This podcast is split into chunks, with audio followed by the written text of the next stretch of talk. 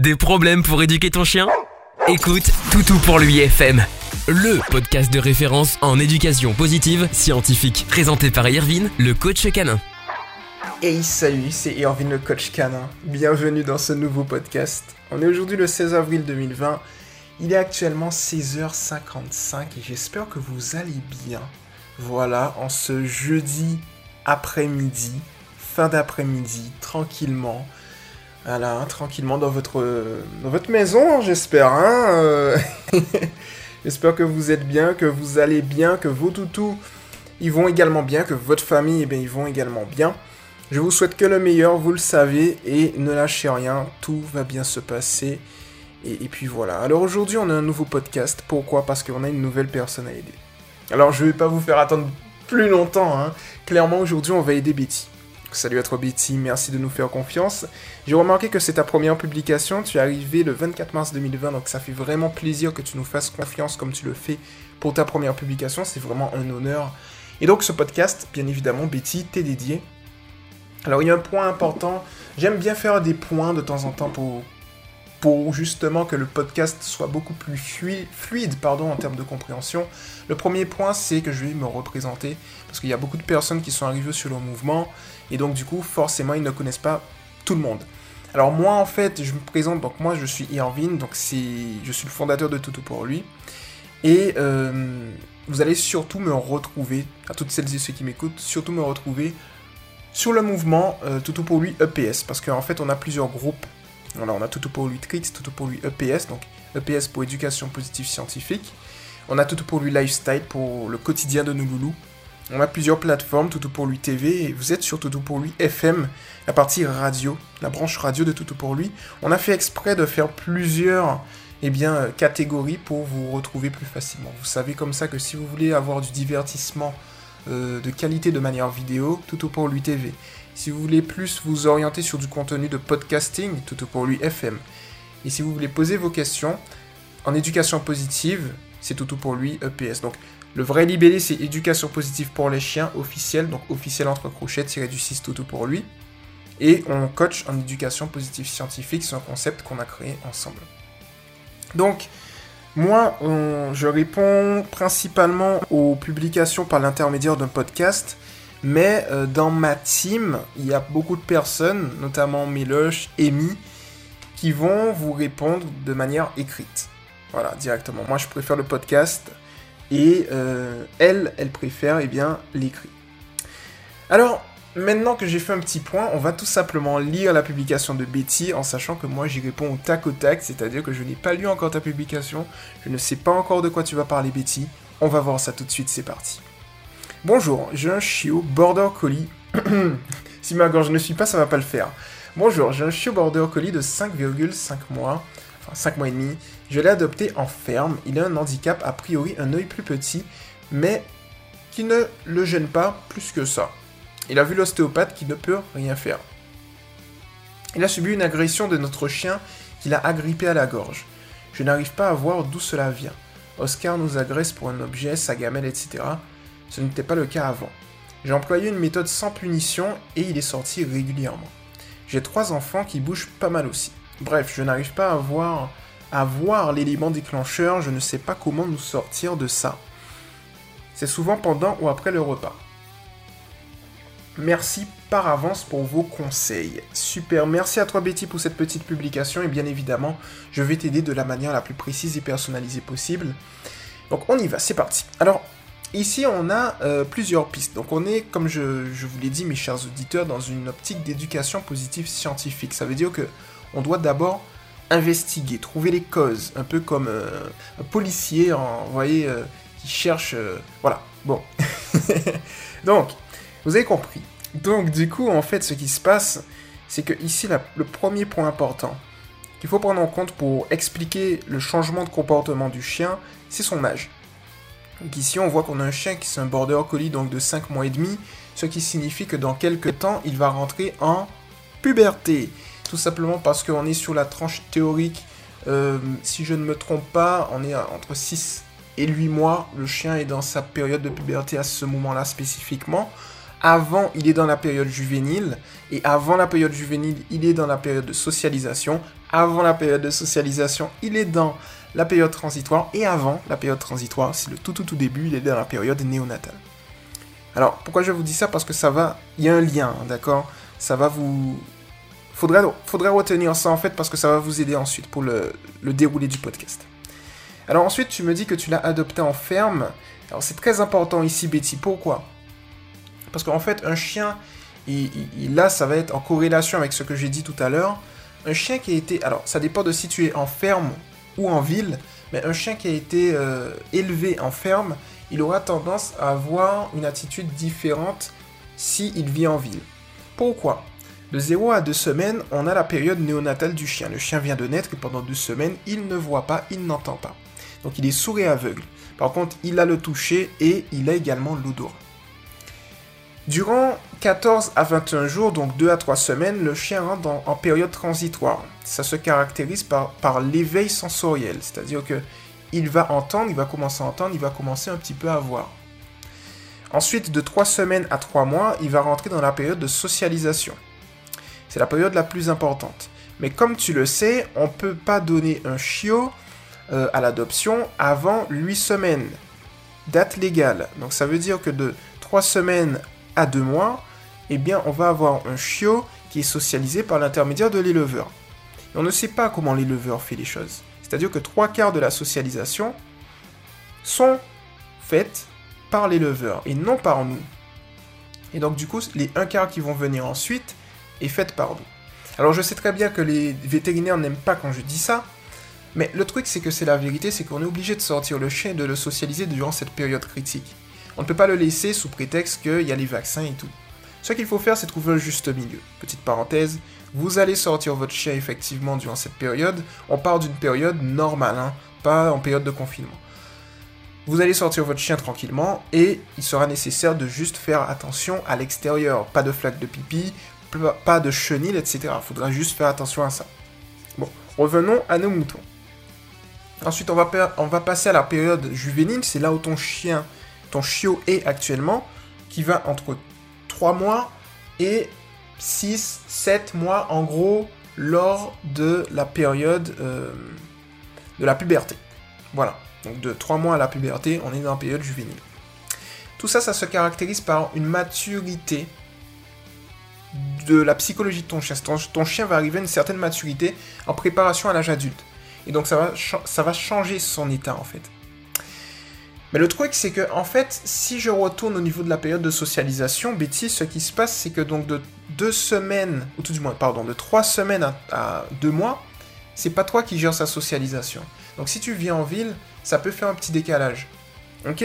Donc on garde ça bien en tête parce que ça peut expliquer certaines choses. L'autre point important que je vois ensuite, c'est tout simplement l'agression de l'autre chien. Alors, je ne connais pas le contexte de l'agressivité, euh, enfin de, de, ce qui s'est passé, plutôt, dans cette situation spécifique. Donc, ce qu'on va faire, Betty, c'est que, après l'écoute de ce podcast, tu vas revenir me voir au niveau de la publication et tu vas tout simplement me dire, bon, ben en fait, il s'est passé ça, ça, ça, comme ça. Comme ça, je pourrais te dire. Mais l'un comme l'autre, ce que je vois, en fait, c'est que ton chien a certainement assimilé certains éléments de l'environnement à du négatif et à des éléments déclencheurs du comportement existant qu'il a.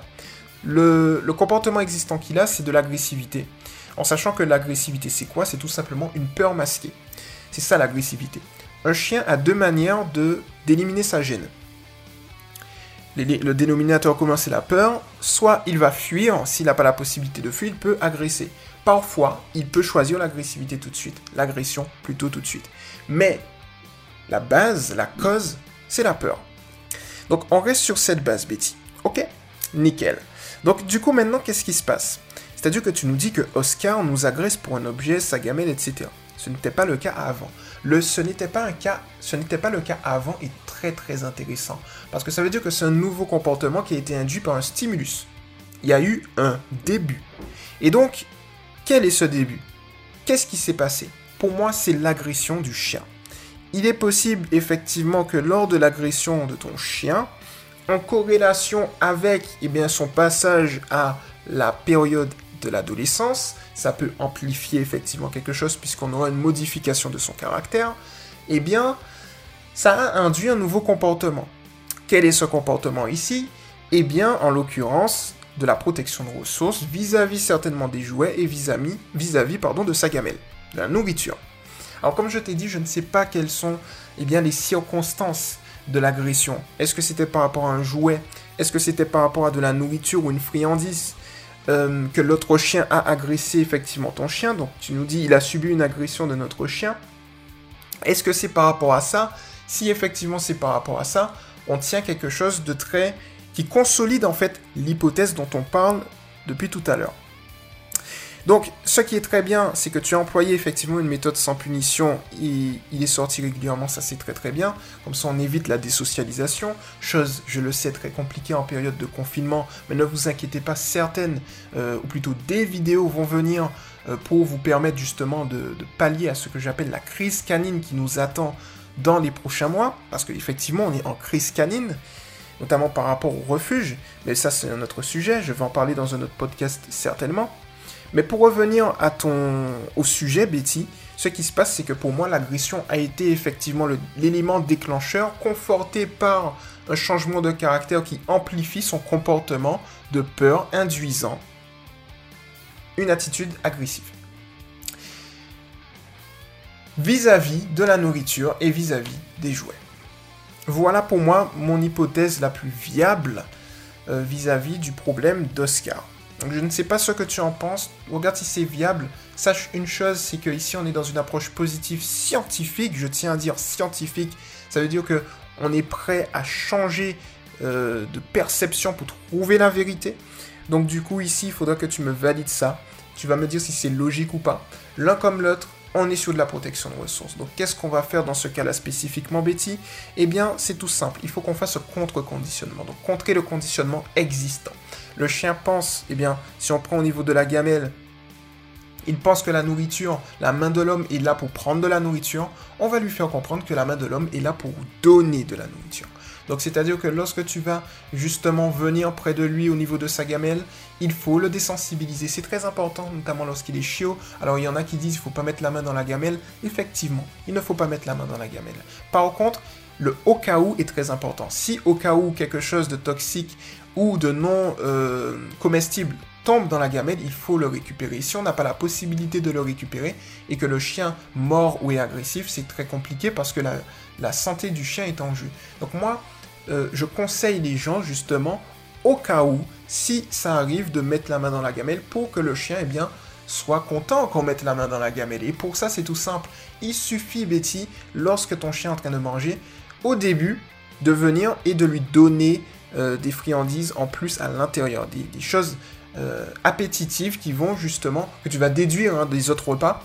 Donc si tu as 5 mois, tu es certainement euh, 4, donc tu es à 3, peut-être 3 repas par jour, 2-3 repas par jour, donc du coup, tu réduis en fonction, tu vois, tu, tu joues là-dessus, c'est-à-dire que ce que tu rapportes, tu vas le réduire sur un autre repas, euh, voilà, directement. Alors, quand tu fais ça, en fait, progressivement, ton chien aura tendance à dire, mais tiens, en fait, la main de, ma référente affective est là pour me donner quelque chose, et ça, c'est vraiment cool. Tu peux le faire avec les autres personnes de la maison, toujours sur ta surveillance et en veillant à ce qu'il n'y ait pas eh bien, de, de, de bavure. Hein. et, tu vas voir que ça va bien se passer. Pour ce qui est des objets, même chose. C'est-à-dire que ici, au lieu d'essayer de prendre l'objet directement, ce que je te conseille, c'est directement de bifurquer. Tu vois? De... Euh, comment dire Reprendre son attention. Comment reprendre son attention? C'est tout simple. Tu vas te munir d'une friandise, bien évidemment, que tu vas déduire d'un repas, de sa ration quotidienne, que tu fragmentes en plusieurs repas, bien évidemment, mais de sa ration quotidienne. Et puis, tu vas tout simplement lui dire pendant que, Oscar est en train de jouer, tiens, tu lui donnes une friandise, pendant qu'il mange la friandise, tu récupères le jouet. Tant, quand tu récupères le jouet, il mange la friandise, tu lui redonnes le jouet en lui disant, tiens.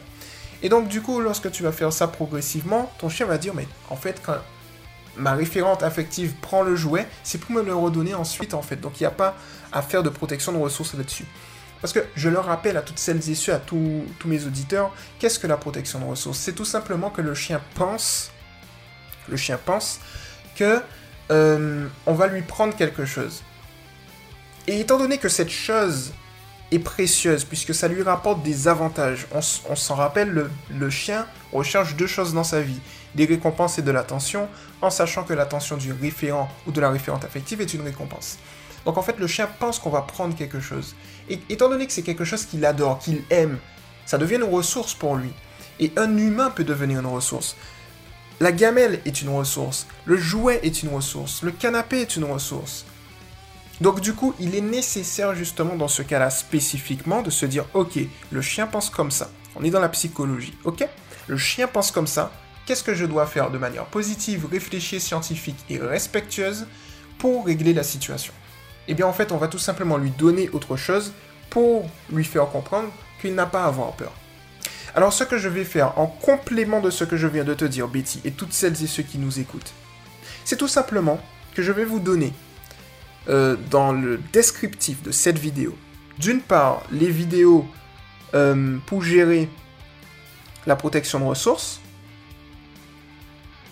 et je vais vous inviter également, et ce sera également en description du podcast, je vais vous donner un livre. Donc c'est un e-book que j'ai créé moi-même qui est totalement gratuit où j'ai mis les 7 lois pour éduquer son chien positivement et scientifiquement afin, et eh bien tout simplement, d'améliorer la relation que vous avez avec votre chien. Vous rentrez l'e-book, euh, tout du moins, vous rentrez votre nom, prénom, euh, le mail, le nom de votre chien, et puis vous allez avoir cet e-book, je vais vous, allez pouvoir le télécharger tranquillement, et vous allez voir que ça va vous permettre d'améliorer significativement votre relation. D'accord? Ça, c'est sur 1600 et quelques cas que j'ai pu étudier. Et donc, c'est vraiment précis. Et vous allez voir que ça va vous aider. On va mettre l'e-book également.